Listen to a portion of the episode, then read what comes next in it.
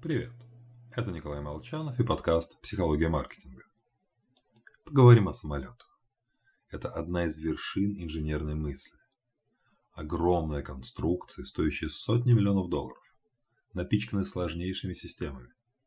Вокруг суетится куча обслуживающего персонала. А на рекламных фоточках пальма острова, куда нас перенесет самолет, как бы вкусная еда в полете и уютный салон. Вся техническая часть проговаривается парой слов. Надежность – наш приоритет.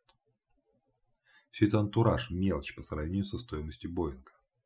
Но очень часто покупателям плевать, сколь сложно или дорого обходится компания предоставления услуги. Они замечают не ее, а долгое ожидание багажа. Мы считаем, что товар обязан выполнять свои функции по умолчанию. Все стиральные порошки могут стирать, этим никого не удивишь. Поэтому множество людей строчат негативные отзывы на лечебные учреждения, ужасаясь больничным питанием, отсутствием медсестер и кошмарными туалетами. Тот факт, что они в конечном счете живы, то есть результат получен, мало кому приходит в голову.